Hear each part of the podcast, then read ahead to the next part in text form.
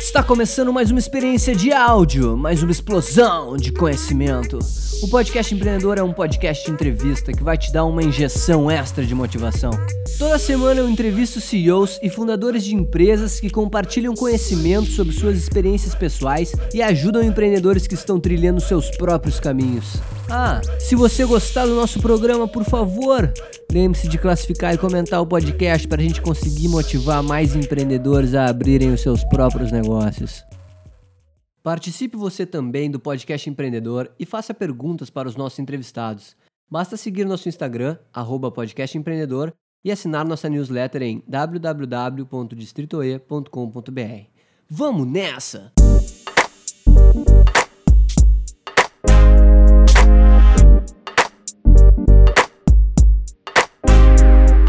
Fala empreendedor! Fala empreendedora! Seja muito bem-vindo a mais um podcast empreendedor. Hoje recebendo o André Lima, fundador e CEO na Batuca, uma agência de publicidade inquieta. A Batuca, pessoal, acredita que ideias barulhentas podem mudar marcas, negócios e vidas. Também acredita no planejamento, na cocriação, na força de um time com múltiplos talentos e que a vontade de construir o novo faz toda a diferença. Muito legal aí o André, obrigado pelo seu tempo, André. Hoje a gente vai falar pessoal, sobre criatividade corporativa.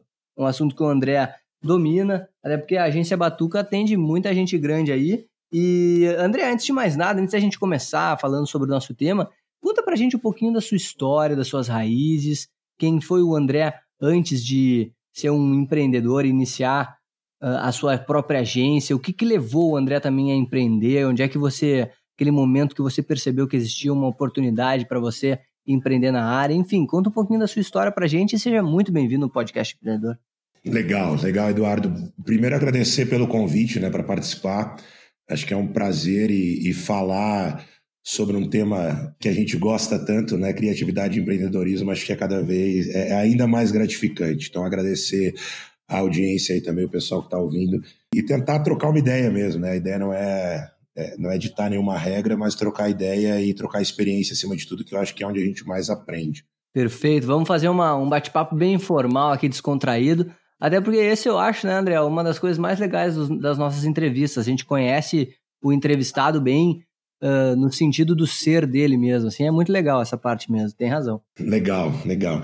Bom, falando um pouquinho sobre, sobre a, a minha trajetória, assim, como eu vim parar no, no, no, empreendedorismo, é um pouco maluco como, como tudo aconteceu, e acho que a maioria das empresas é, acaba acontecendo, ou grande parte delas, ou alguns cases que a gente escuta falar. Eu sou natural do interior de São Paulo, sou natural, na verdade, do, do ABC paulista, morei muitos anos no interior de São Paulo, sempre fui um apaixonado por comunicação, sempre fui apaixonado por publicidade e sempre como como boa parte desse mercado, né, de, do mercado paulista, tive o sonho de trabalhar em uma grande agência, tinha o sonho de trabalhar em uma grande agência. A gente sabe que o mercado de publicidade no eixo Rio-São Paulo ele é de fato muito forte e sempre tive esse sonho. Mas aconteceu que no final ali, quando eu tinha 17 anos, eu já estava trabalhando como estagiário em agência, eu acabei me mudando para o Rio Grande do Sul, interior do Rio Grande do Sul, para a Serra Gaúcha, e ali é onde as coisas começam a arrumar para um caminho diferente, né? Desde a infância, eu não tive muita dúvida assim sobre qual carreira seguir, né? Eu, eu brinco que eu era aquele adolescente que ele não era o grupo dos atletas, não era o grupo dos nerds, e aí, como eu também não era um cara muito bonito, sobrou o rótulo de criativo, né? E a gente tem essa coisa na nossa cabeça de que ah, quando, quando não tem muito bem para onde rotular, parece que a nossa família fala, pô, esse cara, ah, ele é muito criativo. Então a minha família sempre incentivou muito assim a seguir a, a carreira é, da comunicação, da publicidade, e de certa forma eu também, ao contrário de outras pessoas, nunca tive muita dúvida, assim, sempre tive muita certeza de caminhar pela, pelos rumos da publicidade. O que eu não sabia exatamente era como isso ia acontecer, né? Quando eu me mudo para o Rio Grande do Sul, passo a conviver com uma outra cultura completamente diferente, né? com, com uma adaptação no início bastante complexa. Faço a faculdade, sou formado em publicidade pela Universidade de Caxias do Sul, sempre fui um apaixonado pela área e quando eu começo a entrar no mercado, né, de fato, acabo vivendo uma outra realidade, né, de um mercado até então não tão maduro, né, de, de empresas que acabavam. A Serra Gaúcha, por si só, é um polo empresarial muito grande, né? nacionalmente, empresas de renome nacional, mas não existia uma grande agência. Na época eu trabalhava, eu tinha 19 anos, então minha carreira como empreendedor ela começa aos 19 anos, e aos 19 anos a gente não sabe muita coisa, né? E até hoje confesso que eu ainda não sei muita coisa, mas estou tentando descobrir. Trabalhava então no departamento de marketing de uma empresa, de software e comecei a é, comecei a me incomodar muito com algumas situações que aconteciam no meu dia a dia. Então eu brinco que o que hoje é a Batuca nasceu de uma incomodação ali de um cenário, porque eu não, não conseguia acreditar que as coisas deveriam ser feitas daquela forma, né? E a Batuca nasceu, na verdade, a gente brinca que ela nasceu porque a gente não encontrou uma Batuca para trabalhar. A gente acabou construindo a batuca meio, tá, vamos fazer, vamos fazer. Mas até com uma certa inexperiência e ingenuidade naquele momento. Né? Eu tinha uma, uma, uma então colega de faculdade, que é minha sócia até hoje, que é a Helena. Naquele momento eu estava bastante incomodado com a minha posição no departamento de marketing. E basicamente porque eu tinha um emprego, teoricamente, o um emprego dos sonhos, né? Eu ganhava muito bem para fazer muito pouco. Então, eu, é, todo mundo falava, pô, mas você ganha bem para fazer pouco, você ganha bem para fazer pouco. E aquilo, de certa forma, me incomodava, porque eu não queria fazer pouco. Né? Eu tinha, de certa forma, uma, uma coisa na minha cabeça de que, cara, eu não estou aqui para fazer pouco, eu quero fazer mais, eu quero ser relevante, eu quero que as coisas que a gente construa uh, aconteçam e sejam vistas. E aí é onde nasce a batuca, né? Eu cheguei para minha família e falei: olha, eu estou largando meu emprego e vou abrir uma empresa. Né? E aí foi um pouco, um pouco cena de filme, assim, a família um pouco em choque. Como assim? Como assim abrir uma empresa? Como, de onde é que você vai tirar dinheiro, né? Porque a primeira coisa que a gente pensa quando fala em empreender, em qualquer situação, é você precisa de dinheiro. Você precisa ter dinheiro para empreender. E aí, na verdade, a Batuca nasce com 70 reais cada um. Eu colocando 70 reais, a minha sócia 70 reais e é um pouco curioso porque quando a gente quando a gente faz, quando a gente começa o nosso negócio, esse investimento ele basicamente foi dividido em duas coisas. Nós registramos o site, né, fizemos o domínio do site, imprimimos o cartão de visita ali, fizemos aquele material básico. Eu trabalhava como web designer, então já tinha um conhecimento técnico para construir o site. E fizemos a assinatura da revista Meio Mensagem, que na época, até por uma loucura, assim, ela nem era distribuída no Rio Grande do Sul né, eu estou falando de 12 anos atrás, ela não era nem sequer distribuída no Rio Grande do Sul. Mas foi uma coisa curiosa, porque quando a gente começou a receber as revistas, a gente começou a entender um mercado que até então a gente aqui no nosso micro-universo não tinha o menor conhecimento, que era um mercado de grandes contratos, de grandes contas, de grandes investimentos. E a gente brincava, falou, cara, um dia nós vamos estar nessa revista. E foi assim, na verdade, que nasceu a Batuca, né? Ela nasce a partir de dois adolescentes sem muito conhecimento técnico, mas com um sonho de fazer algo grande, né? De fazer uma, de fazer de tornar o seu trabalho grandioso de alguma maneira e visto pelo Brasil, e com muita ingenuidade e até uma certa coragem e responsabilidade, assim, né? Foi um pouco de como como tudo começou. Pô, legal, André. E você disse ali que o mercado, né, quando você chegou em, na Serra Gaúcha, o mercado ainda não era muito maduro. Você diria que essa era uma peculiaridade, assim, uma característica daquele local é, naquela época que você tinha, porque ao mesmo tempo que aqui na Serra Gaúcha, né, eu sou de Porto Alegre, então aqui na Serra Gaúcha não era muito desenvolvido, mas no eixo Rio-São Paulo já era um mercado que já bombava mais. E aí ali você percebeu isso entrando no mercado, então você diria que é uma peculiaridade de lá e que hoje mudou muito? ou que era, um, era uma característica já a nível nacional, que talvez antes você, como estudante, enxergava de uma maneira diferente do que quando você entra no mercado de fato e tem a visão mais de dentro. Sim. Eu acho que quando a gente está na faculdade, né, uh, uh, e antes de entrar, de viver o mercado, a gente sempre tem aquela, aquele mundo idílico, né, o mundo ideal, o mundo perfeito. E, de fato, o eixo Rio-São Paulo, comparado com outras regiões, para é, Porto Alegre né, também, BH, outras, as próprias capitais, o eixo Rio-São Paulo tem um destaque muito grande na área de, de comunicação. Então, qualquer lugar que não seja o eixo Rio-São Paulo acaba ficando à margem. Na época, essa realidade aqui na Serra era ainda mais forte, porque as empresas não investiam em comunicação e as poucas empresas que investiam em comunicação investiam em agências de fora investiam em Porto Alegre, investiam em, em São Paulo, investiam no Rio. Então era uma coisa até curiosa, assim. Uh, o que a gente percebe é que há sim uma peculiaridade do mercado de comunicação de maneira geral, né, em estar tá concentrado nesses grandes polos, até porque o mercado consumidor também está muito concentrado nesses grandes polos. Você pega São Paulo e Rio, a concentração populacional ali comparada com outros, com outros lugares é muito maior. Mas é, é importante entender que há sim, mesmo em mercados menores, oportunidade para você inovar e para você construir. E foi o que a gente começou a entender a, na Serra. Né? Quando a gente começou a, a ideia da Batuca, todo mundo dizia, pô, vocês estão malucos. E a gente percebe que, que mesmo em mercados que talvez não sejam tão desenvolvidos, né, você tem uma capacidade de, de, de gerar riqueza e se diferenciar gigante. Né? E eu acho que isso em qualquer área. É óbvio que, se a gente pensar no eixo Rio-São Paulo, ele sempre talvez vai ser maior em boa parte do, do, do universo de mercados, né? Mas mesmo no mercado teoricamente limitado a nível Brasil, há sim possibilidades, e acredito que em outros mercados, eu sei que o mercado de Goiás é muito forte, o mercado de Curitiba, Florianópolis tem crescido muito, então há, há, há, outros mercados também, que obviamente, se a gente comparar com grandes mercados, não tem uma relevância tão grande, mas tem sim grandes oportunidades. Muito legal, galera. E olha aí, para quem está nos escutando, segue o primeiro insight, grande insight do programa. Às vezes a gente está tão é, bitolado, né? Ou então tão aficionado na ideia de que a gente tem que ir para a cidade grande, fazer as coisas na cidade grande, fazer acontecer na cidade grande. E aí, como o André está nos mostrando, às vezes existem muitas oportunidades em cidades menores que estão desassistidas. Então, fica aí o primeiro grande insight para quem está nos escutando. E André, a gente agora começando a falar mais sobre criatividade corporativa mesmo, assim.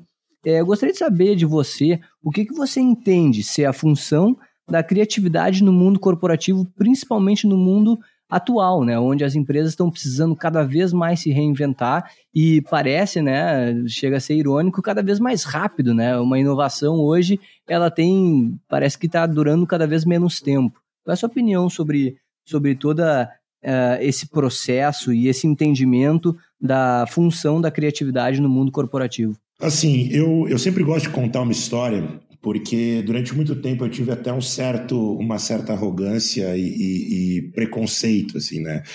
Porque parece que os criativos, de certa forma, eles são seres iluminados por, por uma coisa quase que divina. Né? As pessoas tratam a criatividade dessa forma, quase como uma, uma iluminação que algumas pessoas têm e que outras não têm. E a gente, de certa forma, é educado assim, né? Tem uma separação gigante entre os criativos e os não criativos, e a gente acaba sendo educado na, na escola, pelas nossas, pela nossa família, pelos nosso, pelo nosso ciclo de amizades. Ah, ou você é criativo ou você não é. Eu gosto de contar uma historinha, porque certa vez a gente foi convidado por um cliente nosso a participar de um comitê de inovação. Eles estavam lançando, queriam discutir uma série de produtos, né, de, de, possíveis lançamentos de produto e nos chamaram para um comitê de inovação, né, como, como espectador e, e, participante ali de uma, eles tinham esse, esse hábito de convidar pessoas externas da empresa, do, do circuito ali para colaborar e até trazer novos processos. E eu me lembro é, do alto da minha, da minha arrogância e da minha, da minha falsa ideia de criatividade, quando eu recebi o convite ali, eu vi que tinha uma série de engenheiros naquele, naquele momento. E a gente tem muito essa imagem, né? Pô, quando você pensa em engenheiro, você pensa o cara exato, você pensa o cara que é, que é absoluto, que é o cara que tá ali pronto para calcular as coisas. Eu falei, pô, esses caras, a gente vai dar uma surra neles. O que esses caras estão chamando de comitê de inovação e criatividade com um bando de engenheiro? E eu, eu lembro, Eduardo, até hoje, assim, que eu nunca levei uma surra criativa tão grande quanto naquele dia, sabe? Porque criatividade não tem, não tem uma relação com essa coisa iluminada. A criatividade tem a ver com processo, tem a ver com disciplina, tem a ver com bagagem, tem a ver com repertório, tem a ver com uma série de outras coisas. E eu me lembro ali que eu, ali foi onde eu comecei a entender a, cri a criatividade de uma maneira completamente diferente do que eu tinha uh, até então na minha cabeça. Né? Eu vi um, um, uma série de engenheiros ali e com uma disciplina criativa de gerar insights, de gerar possíveis produtos e ideias inovadoras numa velocidade nunca antes vista. E para mim a criatividade hoje no mundo corporativo é isso. Né? Ela, ela tem a ver com esse processo e não com aquela coisa do passado de ter pessoas iluminadas dentro de uma sala criando coisas. Eu acho que tem a ver com troca, tem a ver com velocidade, tem a ver com agilidade, tem a ver com desapego, né, com desprendimento da, das ideias, e que hoje no mundo corporativo é o que mais se fala. Né? As empresas estão cada vez mais sendo cobradas para serem muito rápidas e muito eficientes num curto espaço de tempo. E para mim a criatividade acaba sendo uma arma para conseguir tudo isso. Fantástico, velho. Eu concordo muito com você, principalmente com, com quando você diz da criatividade ser mais um processo, assim. E a próxima pergunta que surge, cara, ela é exatamente nessa linha, porque eu queria saber de você como é que tem sido esse processo das empresas buscarem por soluções mais criativas e inovadoras, saindo do, até do status quo. Eu achei muito legal essa história, onde já num passado, não sei se recente ou mais, ou mais longo, você teve essa reunião onde você conheceu esse comitê de inovação dessa empresa. Mas como é que tem sido hoje as empresas, de uma, de uma maneira geral, nessa busca pelo novo, pela, pela inovação e até por desenvolver a criatividade de maneira interna mesmo? Que eu percebo, Eduardo, assim, que todo mundo fala sobre isso, né? A inovação é, é, é o novo petróleo, todo mundo quer descobrir onde está isso. Você vê empresas super tradicionais falando que são inovadoras e que são diferentes, quando às vezes elas são, inclusive, é, elas, elas foram quem delimitaram esse status quo, né? E agora elas querem destruir isso, porque também tem uma coisa uma própria questão mercadológica nisso, né? Você inove ou morra, ou pareça inovador ou morra. O que, o que eu percebo de maneira geral é que as empresas querem inovar, mas poucas empresas estão dispostas a correrem o risco dessa inovação. Né? Eu quero inovar, mas eu quero inovar com moderação. E é muito difícil isso, porque, na verdade, a, a inovação por si só, ela exige coragem, ela exige mudança, ela exige perguntas que não vão ter exatamente respostas pré-formatadas. Né? Eu gosto de, de pensar que é quase você pular de um penhasco e você vai descobrindo se você vai usar uma asa, um paraquedas, você vai aprender a voar no meio do caminho. Então, o que eu percebo de maneira geral é que há um movimento das empresas falarem muito sobre inovação, mas de uma maneira. Mas quando isso vai para a prática, é tudo muito tradicional. Né? É muito, ainda muito engessado. Então, tem um grupo de empresas tentando inovar nesse cenário, e você tem do outro lado um grupo de empresas que, para mim, até mais do que a inovação, eu traria a palavra coragem, que ela tem coragem para se arriscar.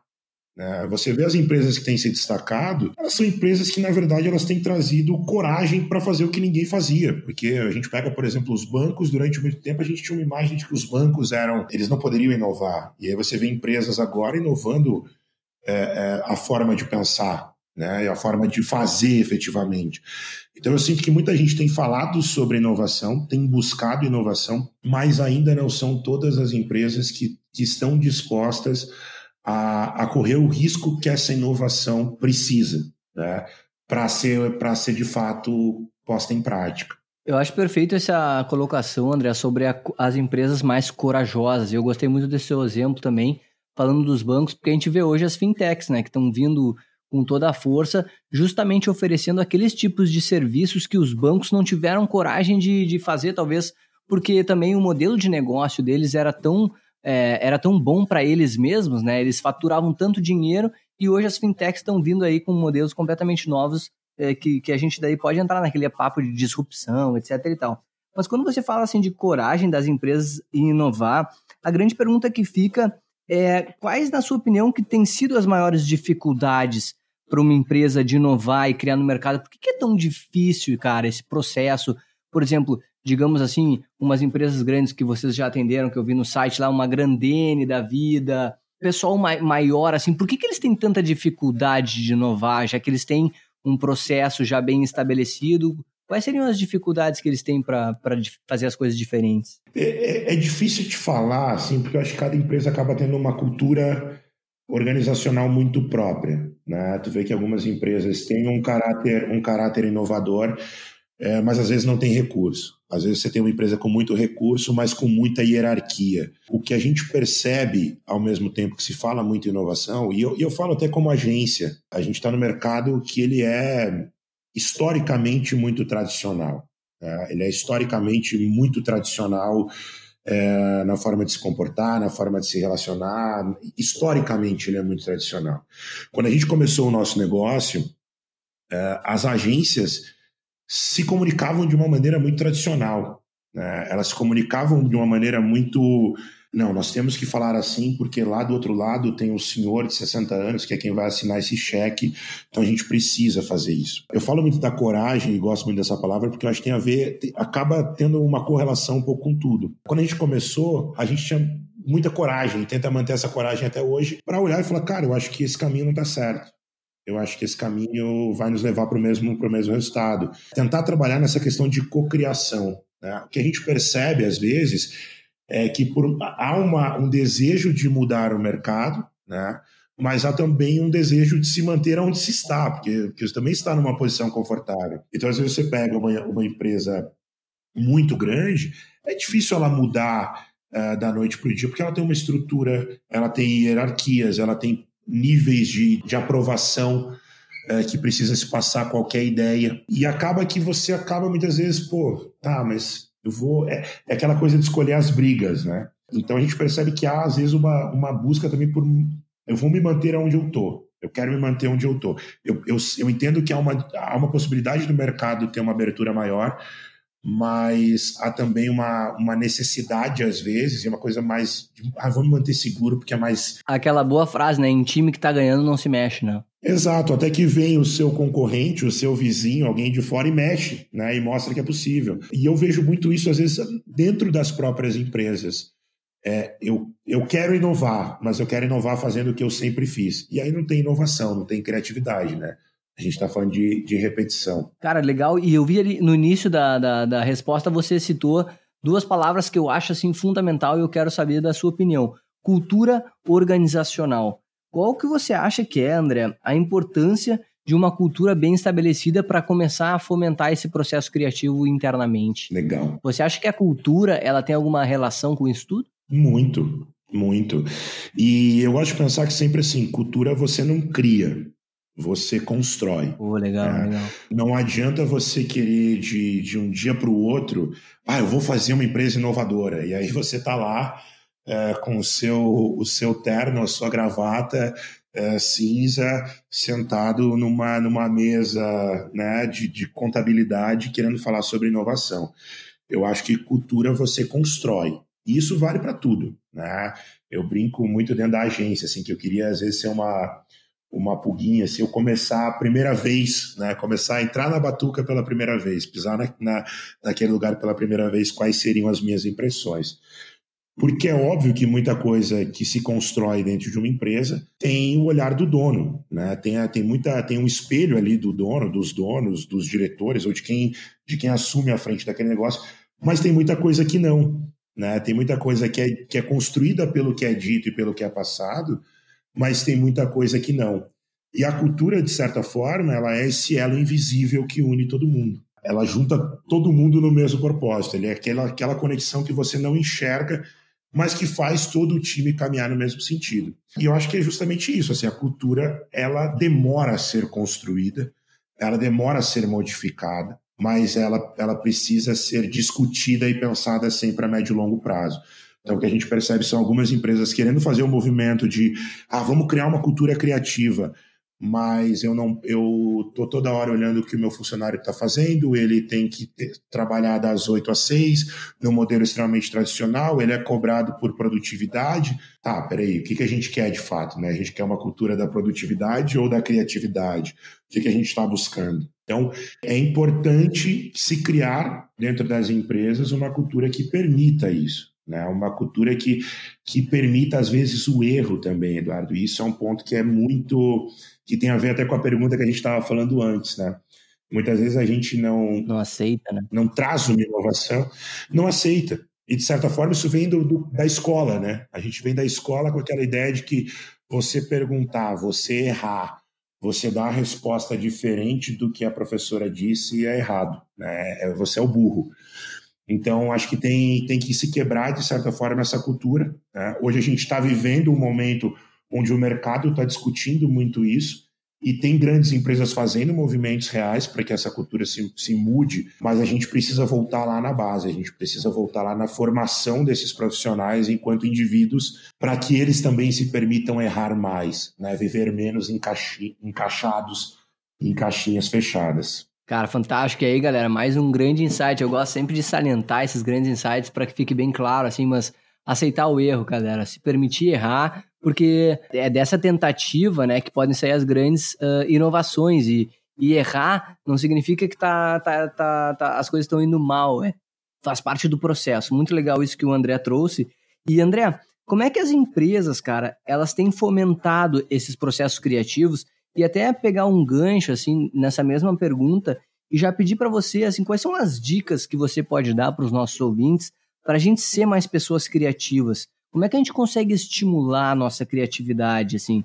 Mas antes de da gente falar do, do, do pessoa física, como é que tem sido esse fomento da criação, da atividade criativa dentro das empresas? Elas têm feito alguma coisa? Talvez ambientes diferentes, enfim, quais são as suas dicas para isso? Pegando carona na, na, no teu comentário, Eduardo, assim, eu, eu, eu despertei para esse tema da criatividade justamente através de um erro. Né? Foi a gente estava no, no na construção de uma grande campanha e foi a primeira vez que a gente não conseguiu. E foi muito, foi muito curioso isso, porque, e muito frustrante, e talvez a única vez que eu pensei em, em desistir da minha carreira, né? Como, como diretor de criação.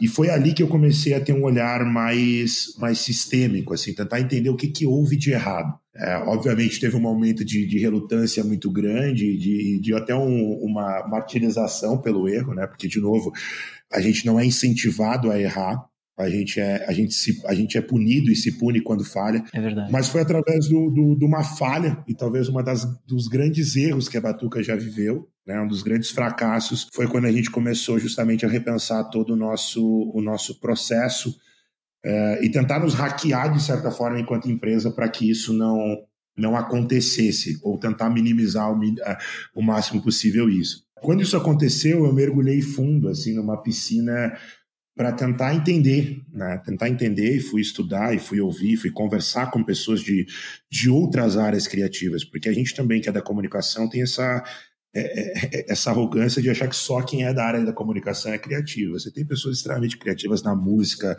na gastronomia, uma área que eu adoro, na engenharia, que é uma área que eu descobri onde tem pessoas criativas. E eu gosto de dividir uh, de uma forma simples, né, de uma forma muito simples, em, em três, três grandes pilares: repertório, olhar e conexão. O repertório nada mais é do que o que a gente tem, né, do que o que a gente constrói. E isso, de certa forma, é, parece simples, mas muitas vezes acontece dentro das empresas. E te confesso que, assim, até hoje, assim, a gente se policia muito para que isso não aconteça. Porque a gente tem o hábito, dentro de, das nossas empresas ou dentro do nosso universo, a conviver com pessoas iguais a nós, a querer pessoas iguais a nós ao nosso lado, a contratar pessoas iguais a nós, a nos relacionar com pessoas iguais a nós. E quando a gente fala só com pessoas iguais a nós, que têm o mesmo repertório do que o nosso, a gente tende a gerar as mesmas soluções. Né? Brincadeiras da parte, se você olhar um publicitário, ele praticamente se veste igual e em qualquer lugar do Brasil, porque ele bebe das mesmas referências, ele tem as mesmas, o repertório é muito parecido. E isso dentro da Batuca foi muito emblemático, assim, porque hoje a gente acabou é, se transformando num hub e tendo profissionais é, de repertórios diferentes, de repertórios sociais diferentes. A gente tem pessoas da Serra Gaúcha, mas a gente tem pessoas da Grande Porto Alegre, a gente tem pessoas de Santa Catarina, a gente tem pessoas de São Paulo, a gente tem pessoas do Paraná, Goiás, Maranhão, tem pessoas da Venezuela. Então, de certa forma, a gente construiu um hub de repertórios diferentes. E isso por si só já, já, já gera uma, uma possibilidade né, de experiências diferentes que vão gerar soluções diferentes. Então, a primeira dica que eu dou é incentivar uma equipe de fato não só multidisciplinar, mas multicultural, né? multissocial, multigeográfica. Uma equipe que tem opiniões diferentes e que possa discutir essa, essa opinião e essas vivências diferentes. Então, é, é, isso é muito importante. O segundo ponto, depois do repertório, é o olhar. Né? O olhar, e que eu gosto de resumir que é basicamente entender qual é o problema que a gente está resolvendo. Dentro da Batuca a gente fala muito, né? nós somos uma agência de publicidade, mas nós estamos ali para resolver um problema. A gente sempre está resolvendo algum problema de alguém. Ninguém nos procura quando está tudo bem, sabe? Ah, eu tenho uma marca super forte, eu estou vendendo bem, eu tenho muita verba, trabalho. Isso não acontece. É, a verdade é que isso não acontece em nenhum lugar, em nenhuma profissão. Por si só, nós somos resolvedores de problema. O olhar para mim, Eduardo, é você olhar para o real problema do que você está resolvendo. Quantas vezes a gente começa, em, e eu já vi isso acontecer em inúmeras empresas em inúmeros momentos, a gente começa a criar um monstro e começa a fazer comitês e começa a discutir, começa a criar é, budgets e reuniões e a gente esquece do que é o fundamental, que é qual é o problema que eu preciso responder. Qual é a pergunta que o meu trabalho vai gerar? Né? Qual, qual, é a, a, resposta que eu estou trabalhando? Ela responde qual pergunta? E esse olhar, tem um, tem um comercial que eu gosto muito, que não, não são as respostas que movem o mundo, são as perguntas. E é justamente isso, é você olhar qual é a pergunta, qual é o problema que eu estou resolvendo. E o que a gente percebe na, no nosso dia a dia, isso é comum acontecer, a gente fica tão possuído pelo problema e tão tenso e tão angustiado em resolver que a gente às vezes não vê que ele está na nossa frente a solução. Esse olhar para o problema é muito importante. Eu, eu falo muito com a minha equipe, às vezes a gente tem lá e, e, e somos pessoas essencialmente criativas que gostam muito, mas às vezes a gente começa a pirar o cabeção e joga para cima e vamos fazer isso, vamos fazer aquilo. E quando a gente volta é, a gente sempre tenta, no, no, final desses processos, voltar e falar assim, tá, mas qual era a mesma pergunta que a gente tinha que responder? Sim. Será que a gente não está indo muito longe para responder essa pergunta, sabe? Então esse olhar é muito importante. Né? E essa conexão, na verdade, é proporcionar, né, no ambiente, seja ele qual for, a gente falando do, do ambiente corporativo, é proporcionar um ambiente onde essas sinapses possam acontecer, né? onde eu possa conectar o repertório das pessoas com o problema que eu tenho para resolver. E às vezes isso acontece quando a gente tem hierarquias muito muito definidas né, dentro das empresas. E às vezes você tem uma pessoa que ela não está dentro do projeto, mas ela já viveu aquilo, sabe? Sim. Às vezes a gente está criando lá um tem lá um material, um restaurante de carne e eu tenho lá no meu grupo só vegetariano. Pô, será que eu não preciso conversar com um cara que é apaixonado por carne para entender qual, o que motiva isso? É, então, essa conexão é gerar possibilidades para que essas sinapses aconteçam. Né?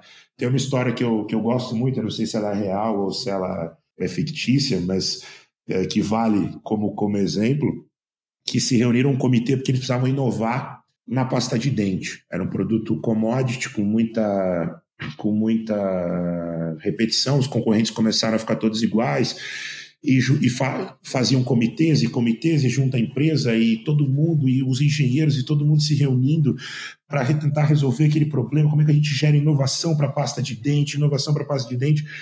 E uma hora, aquele, aquele grupo de pessoas cansado, né, vem a, a, a faxineira passando e fala, pô, vamos chamar uma pessoa de fora para trocar uma ideia, né?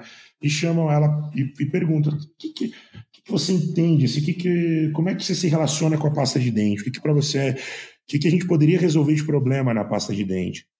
E ela fala: o problema é meu dedinho. E aí os caras, como, como meu problema é meu dedinho? Como assim meu dedinho? Para mim, o maior problema da pasta de dente é meu dedinho. Ah, mas por quê? Não, porque quando eu abro a tampinha, ela cai no ralo. E aí eu tenho que enfiar o meu dedinho para tirar, para ela ficar presa no dedinho e tirar. E aí eles inventam a tampinha fixa no, na pasta de dente. Então perceba como assim, você tem um problema, você passa um tempão discutindo aquilo, mas às vezes a solução é você gerar uma possibilidade de conexão entre o repertório real de alguém e essa possibilidade de, de solução para o problema, né?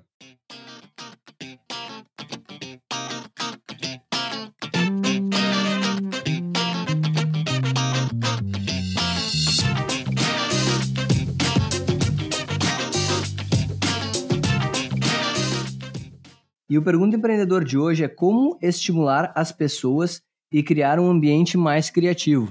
Acho que você já deu várias dicas para as pessoas físicas, mas talvez se você pudesse falar um pouquinho uh, da sua experiência como gestor, né, como CEO, aí, como diretor de criação na Batuca, como é que você estimula os seus colaboradores a co-criarem e como é que você estimula o seu ambiente também de, de trabalho a ser um ambiente mais criativo? É, eu gosto muito de pensar que, que a gente é um espelho, né? Quando a gente tem uma equipe, de certa forma, a gente é um espelho também para essa equipe. Então não adianta você querer criar um ambiente colaborativo onde as pessoas participem se você não dá liberdade para isso, né? Assim como não adianta você criar um ambiente de bem-estar e tá todo momento de cara amarrada, gritando com todo mundo, xingando com todo mundo. Então eu acho que a primeira, a primeira dica, né, e uma dica bem objetiva e simples, é se colocar como espelho do time, seja ele em que tamanho for, em que momento for, porque se você se você se enxerga como um espelho, as pessoas também tendem a, a, a se espelhar em você, né? Não dá para chegar assim gritando não, não se desesperem, não se desesperem. Você está lá desesperado gritando, não se desesperem. Então, acho que o primeiro ponto é isso. O segundo ponto é, é ter um, um, uma liberdade para ouvir, para ouvir. Eu acho que falar é, é, muito importante, mas ouvir às vezes é muito mais importante. Às vezes você vai ter inovação onde você não imagina. Então, ouvir a equipe é extremamente importante. E fazer, né, cara? Eu acho que assim, a gente precisa fazer. Tem muita ideia muito boa, tem muito empreendedor com muita ideia boa, mas que não coloca a, a, mão na massa, né? Quantas vezes a gente já passa por aquela coisa, pô, eu pensei nisso, ah, eu já tinha pensado nisso, né? A gente vê uma ideia de negócio fala, eu já tinha pensado nisso. E é muito legal você pensar, mas fazer é muito mais legal. Então, uma dica que eu dou é colocar em prática acima de tudo, né? Colocar em prática, mesmo que, que se erre, coloque em prática as suas ideias, mesmo que elas pareçam malucas. Perfeito, André. Que aula, meus amigos. Muito obrigado, meu velho. E vamos lá, vamos para a próxima parte do podcast, que é uma parte assim mais motivacional, onde você uh, pode tirar uns minutos aí para falar diretamente com o nosso ouvinte. O nosso ouvinte é o empreendedor ou a empreendedora que está indo em busca do seu sonho, que está iniciando a sua trajetória ou que está tentando de alguma maneira inovar no seu próprio negócio. Quais são as suas dicas, André, para esse pessoal que está nos escutando?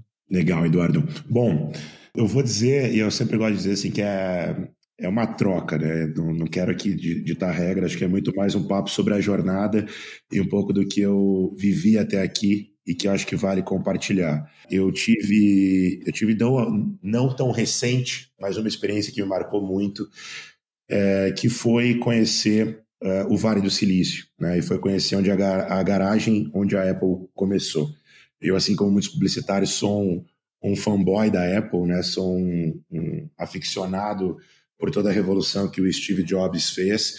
E confesso que era um dos momentos que eu estava muito mais, era um dos momentos que eu estava mais ansio, ansioso assim durante a viagem era para conhecer aquele lugar. E foi muito curioso porque e muito marcante porque quando eu cheguei ali naquele espaço era basicamente uma garagem, exatamente como é descrita em todos os lugares. É uma rua com uma casa com uma garagem. Não tinha ninguém na rua, né? E, e, era, inclusive, muito pouco convidativa. Tem uma placa lá dizendo que se você pisar na grama, eles chamam a polícia. E eu tive um misto ali de, de, de frustração e prazer. Obviamente, o primeiro momento é de frustração total, né? Porque você tem aquele momento, pô, eu esperei o tempo todo, né? 20 dias de viagem para chegar aqui e me deparar com uma rua e uma garagem que não tem absolutamente nada de diferente. E aí numa ameaça, né? Se você pisar na grama, é, ou seja, nada nada propício para a inovação e para a criatividade.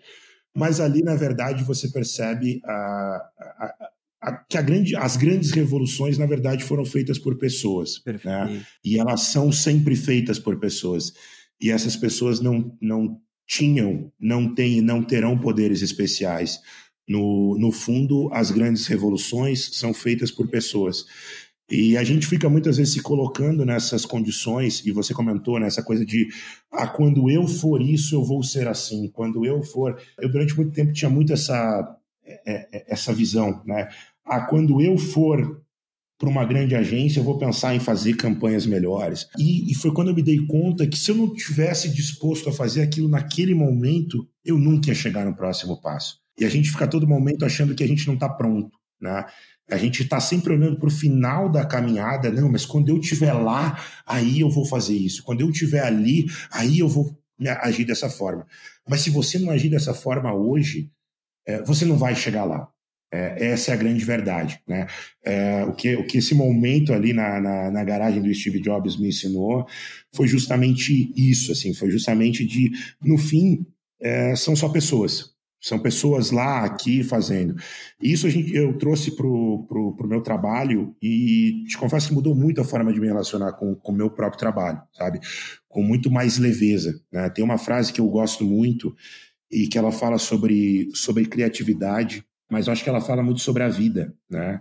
Porque a gente vive angustiado com, com tudo, né? Com uma pressão muito grande que muitas vezes a gente mesmo se coloca essa pressão do prazo, essa pressão do resultado, essa pressão do chefe, essa pressão e se não der certo. E eu ouvi uma frase que eu levo para minha vida que é criar como se você não tivesse nada a perder, mesmo quando você tem tudo a perder. Acho que esse é o grande barato, né? É você criar Uh, e aí não é só sobre o criar, né? Eu acho que é sobre o fazer, é sobre o agir, é sobre o pensar, como se você não tivesse nada a perder, mesmo quando você tem tudo a perder. É, eu confesso é, que hoje a gente tem uma empresa sólida, atendendo grandes contas, fazendo grandes projetos, mas em vários momentos eu ainda volto para aquele adolescente que começou um negócio com 70 reais. E, e por mais que haja toda uma pressão, né? de você ter pessoas envolvidas, famílias dessas pessoas envolvidas nas, sua, nas, nas decisões que se toma, é, a gente sempre gosta de voltar para lembrar que se tudo der errado, a gente perde, a gente está perdendo 70 reais. Uhum, né? Então, por mais, isso de certa forma acaba nos, nos acalmando em vários momentos de tensão, e no fundo é isso, né? Não faz sentido. Às vezes a gente esquece de curtir a jornada porque a gente está tão tenso com tudo que está acontecendo que esquece de olhar para si próprio e ver quanto a gente já fez. Essa é a dica que eu dou, assim, de olhar não só para o que você pode ser, mas para o que você já é. E fazer os caminhos, dar o primeiro passo em, em, em direção ao que se pode ser. Né? A Batuca não começou como que hoje ela é, mas ela só é porque um dia a gente começou ela. Então, acho que essa, essa é a dica que eu dou. Perfeito, André. Para a gente encerrar com chave de ouro, faz um xabá aí para a galera, chama o pessoal para tuas redes sociais, para o LinkedIn, o pessoal conhecer mais o teu trabalho. Enfim, divulga aí um pouquinho o teu trabalho para o pessoal entrar em contato. O link é todo teu. Bom, quem quiser saber mais sobre a Batuca, a Batuca, é, nós temos um escritório hoje em Bento Gonçalves, um escritório em Porto Alegre. Né? É, quem quiser saber mais sobre a agência, nós estamos no agenciabatuca.com.br e nas redes sociais como barra Agência Batuca, tanto no Facebook, LinkedIn e Instagram. Quem quiser também se conectar comigo, é só digitar no Instagram ali, arroba André Batuca, é, não é meu sobrenome, tá? Antes que me perguntem, não é meu sobrenome. Acabei adotando a empresa como meu Vestindo sobrenome. Vestindo a camisa, literalmente. Vestindo a camisa, né? Geralmente as pessoas colocam os seus sobrenomes na, nas empresas. No meu caso, foi um pouco contrário. A empresa acabou me dando, me dando um sobrenome. Então, quem quiser se conectar, mandar um alô, mandar um salve ali, vai ser um prazer trocar uma ideia é, no Instagram, arroba André Batuca. Eu estou por lá também. Uh, a gente pode se conectar, trocar uma ideia. É, acho que esse é o grande barato da vida, né? Poder dividir, compartilhar é, e sempre somar conhecimento. É isso aí, galera. E hoje a gente dividiu e compartilhou conhecimento de muito valor. Agradeço André pela participação, foi fantástica essa entrevista, muito ensinamento. Se você gostou do nosso programa, por favor, lembre-se sempre de classificar e fazer a sua sugestão, comentar ali no podcast empreendedor. É muito importante para nós sabermos o que, que você está pensando sobre o programa, se você está gostando, se não está também, é, é muito bom ouvir o seu feedback. Se você acha que esse programa vai ser útil para alguém, encaminha para o familiar, encaminha para o amigo, que conhecimento nunca é demais, galera. A gente está tentando aqui, está sempre aprendendo com os empreendedores que a gente convida. E se você quiser sugerir ou fazer algum comentário diretamente para mim, basta mandar o seu e-mail para contato distritoe.com.br Adicionem também o Podcast Empreendedor no Instagram, arroba Podcast Empreendedor. Aí a gente consegue formular, enfim, aí vocês conseguem ficar sabendo de todas as entrevistas que a gente solta. E se você quiser fazer parte da nossa família, ajudar uh, na formulação das perguntas dos nossos entrevistados, falar diretamente comigo e me ajudar a montar os programas, a gente está agora com uma rede no Apoia-se para você participar da nossa comunidade ativa aqui. É só você entrar no nosso site distritoe.com.br e ser um apoiador do podcast empreendedor. Me adicionem também no LinkedIn, Eduardo Tannhauser, e André, muito obrigado pelo teu tempo, cara. Foi fantástica a nossa entrevista e fiquei muito feliz de saber que você está aqui no Sul conosco, aqui ajudando o nosso Rio Grande do Sul, junto com o Brasil inteiro, a crescer esse empreendedorismo nacional aí. Legal, Eduardo. Eu que agradeço. Obrigado pelo convite, obrigado pelo papo, obrigado pela audiência. E vamos lá, o empreendedorismo é muito importante para o Brasil. Tem que continuar sempre com força cada vez maior. É isso aí, galera. A gente fica por aí. Valeu!